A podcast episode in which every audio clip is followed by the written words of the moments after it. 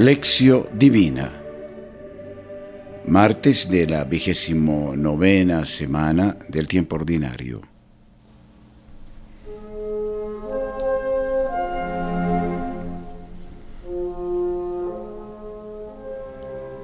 Lección.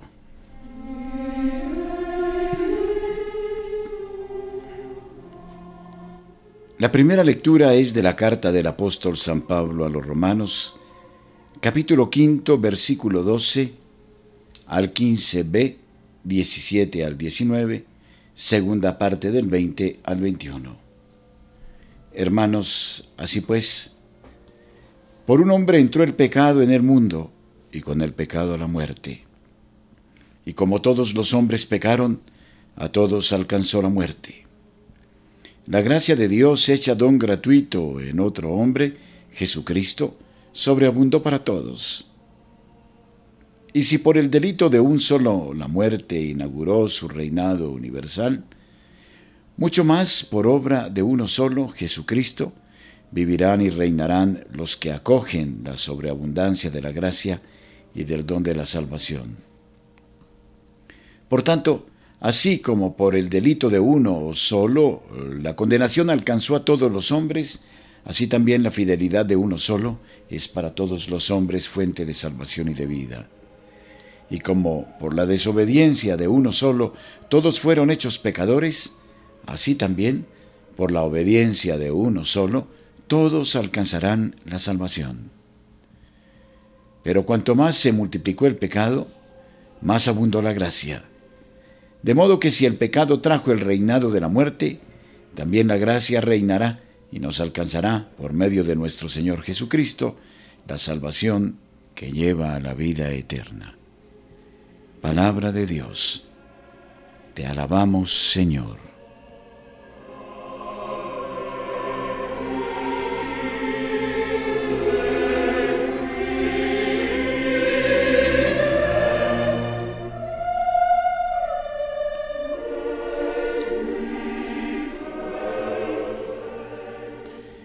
Lectura del Santo Evangelio según San Lucas, capítulo 12, versículos 35 al 38. Gloria a ti, Señor.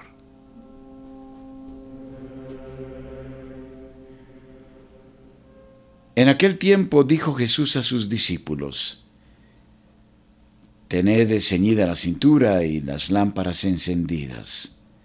Sed como los criados que están esperando a que su amo vuelva de la boda para abrirle en cuanto llegue y llame. Dichosos los criados a quienes el amo encuentre vigilantes cuando llegue. Os aseguro que se ceñirá, los hará sentarse a la mesa y se pondrá a servirlos. Si viene a medianoche o de madrugada y los encuentra así, dichosos ellos.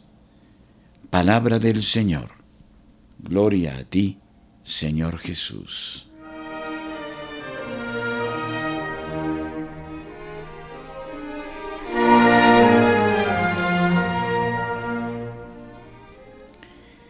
Meditación.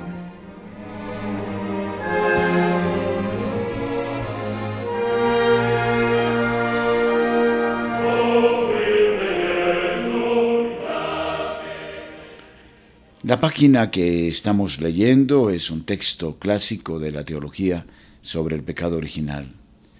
Tras haber afirmado que todos, judíos y griegos, son culpables e inexcusables, Pablo recuerda el acontecimiento original que, a su modo de ver, determina y justifica esta universal fragilidad, esta debilidad común, esta pobreza radical de toda persona frente a Dios y a las exigencias de su voluntad.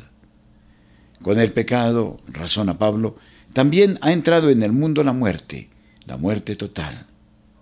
Y así como cada persona humana se reconoce débil frente a la muerte física, tampoco puede dejar de reconocerse impotente frente a la muerte total. También aquí saca a la luz el apóstol una doble solidaridad que une a toda la humanidad.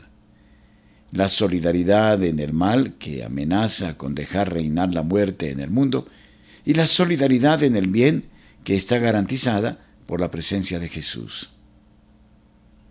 Existe una clave de lectura muy sencilla y muy eficaz para esta página paulina. Consiste en la contraposición entre la figura de Adán, a causa del cual entró el pecado en el mundo, y la persona de Jesús, merced al cual ha llegado a nosotros la gracia de Dios. Este concepto, desarrollado siempre en una tensión histórico-salvífica, se repite más veces en estas pocas líneas. De ese modo, Pablo nos ayuda a volver con un estupor siempre mayor y con un deseo de comprender siempre creciente sobre el gran acontecimiento de la muerte y la resurrección de Jesús, que ha cambiado el rostro a la historia de toda la humanidad, que ha renovado el corazón de todo hombre hijo de Adán, que ha hecho reinar definitivamente en el mundo la gracia de Dios.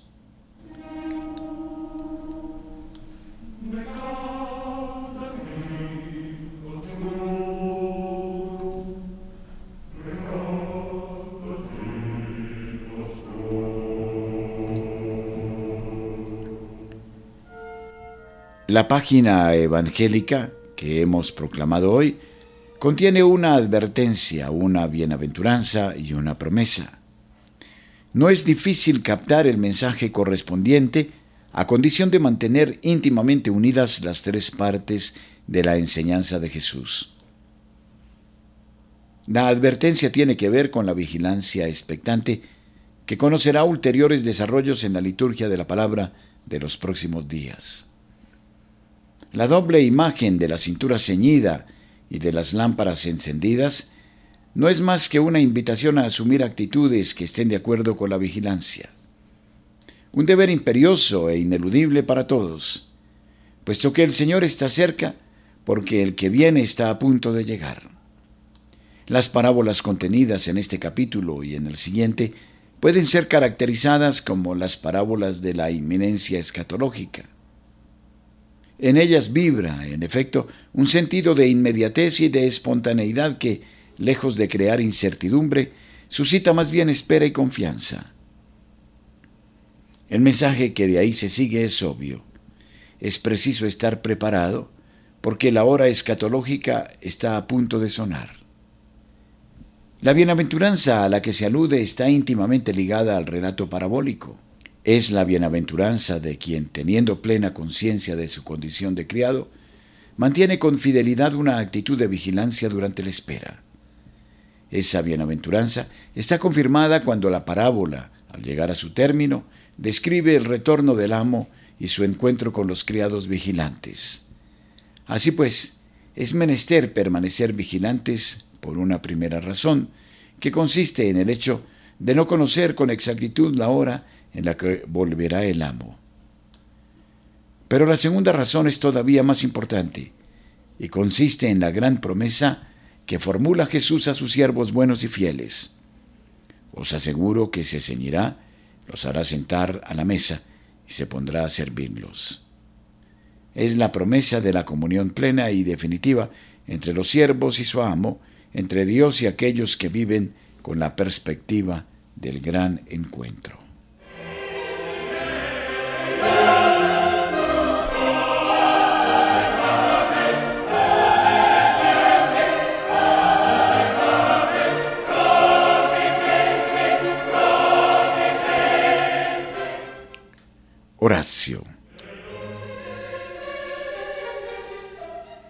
Tú eres gracia cuando me eliges por lo que soy y no por lo que valgo. Tu gracia, Señor, es siempre gratuita. Tú eres gracia cuando tomas la iniciativa de amarme y no esperas mis tímidos avances. Tu gracia, Señor, me previene y me sorprende siempre. Tú eres gracia cuando te manifiestas históricamente en el espacio y en el tiempo, a través de acontecimientos, personas, cosas. Tu gracia, Señor, se muestra siempre perceptible, concreta. Tú eres gracia cuando te dejas entrever y saborear en el sentido de esplendor, de patriotismo y de alegría, de belleza, de gratuidad y de perdón. Tu gracia, Señor, es siempre una experiencia gratificante. Tu gracia seduce, porque con tu ternura y compasión con tu lealtad y fidelidad vences el pecado y mis debilidades. Tu gracia, Señor, es siempre un don, un don puro.